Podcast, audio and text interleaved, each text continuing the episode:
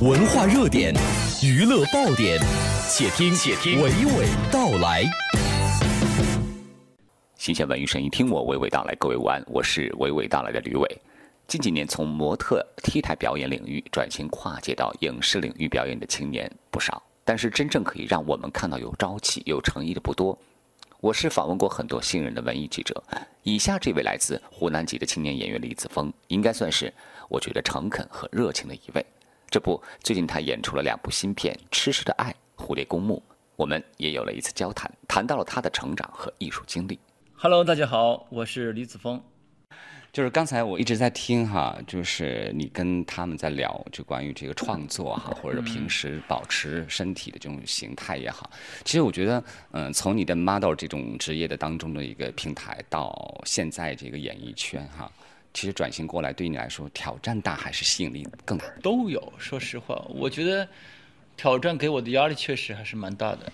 嗯，从刚开始初期就完全不懂表演，就是。不懂表演的时候，一对一个新人就完全从模特到演员的这个阶段，到你还没拍戏的时候，别人就对你很多否定，因为说你是模特，你不会演戏。对外形是不错，打比方，今天我去见那个导演，他们更他们很多时候说的一句话就是说，嗯，外形不错，但不知道演戏怎么样。嗯，很多时候你会听到导演或者他们会对我的这样的评价，嗯，最后可能就会，很多时候就会没有结果了。嗯，当时就觉得。这样转型是不是对的？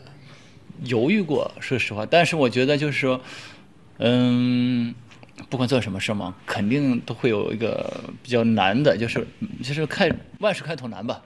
所以当时我就给自己说，一定要坚持。再说有这么好的公司在后面支撑着你，所以我说我就开始要去多学习。嗯，当时我就找了很多这方面的老师给我上一些课呀，对啊，让自己。对这个表演的技巧吧，这个东西会来越来越越熟，越来越了解，慢慢慢慢的，可能就会有一些角色开始找我。先是可能也是很很感谢吧，就是那些戏能够对我的信任，确实，我当时我觉得他怎么会找我，而且这角色还挺好的。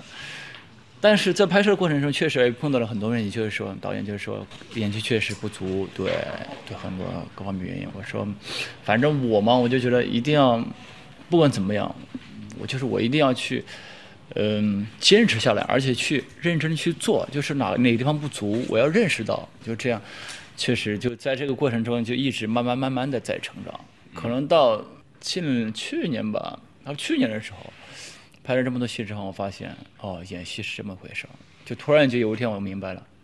对哦，其实作品积累才能让自己有一些领悟，有些感受。包括我们在播音啊、做广播一样，其实是很很正常的一个规律。因为你毕竟有一点跨了这个领域了，尽管 T 台上也是表演，但是完全是不一样的一种表演。那我在想，就是前段时间一直在综艺也有亮相，也有在电视剧也有出现哈。这次我知道你近期有两部电影在宣传哈。对，呃，好像也就都是有关于。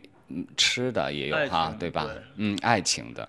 刚才你在谈这个角色的时候说，这个你觉得很喜欢他，是因为你曾经看过蔡骏先生的作品，还是只是看了当时的剧本？嗯，其实我说实话，我更多的是通过朋友的口中了解到这个作品的。他说怎么怎么样，因为这是我一个特别好的朋友跟我说的，他是做就是做这个副导演的。他说子枫你要能够上，我推荐你，干嘛你要能上的话，嗯，那就特别好。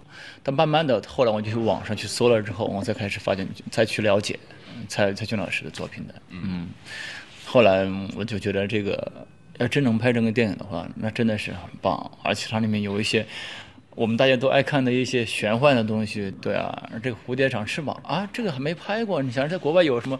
有可能我们以前拍过僵尸片呢，或者什么吸血鬼啊、狼人这样之类的东西，但没有过蝴蝶半蝶人。对，这是一个新的尝试。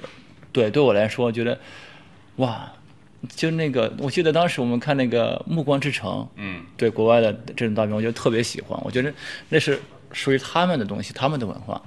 但中国，我觉得这《蝴蝶公墓》可能就属于我们的文化。所以当时我觉得能够参与到其中，那肯定是很开心。请关注吕伟的公众号 CNR，对今天内容有互动的话，就可以获得路面影业免费观影兑换券。这里是文艺大家谈之午间，和你娓娓道来。我是每天和你聊文艺的吕伟，谢谢收听。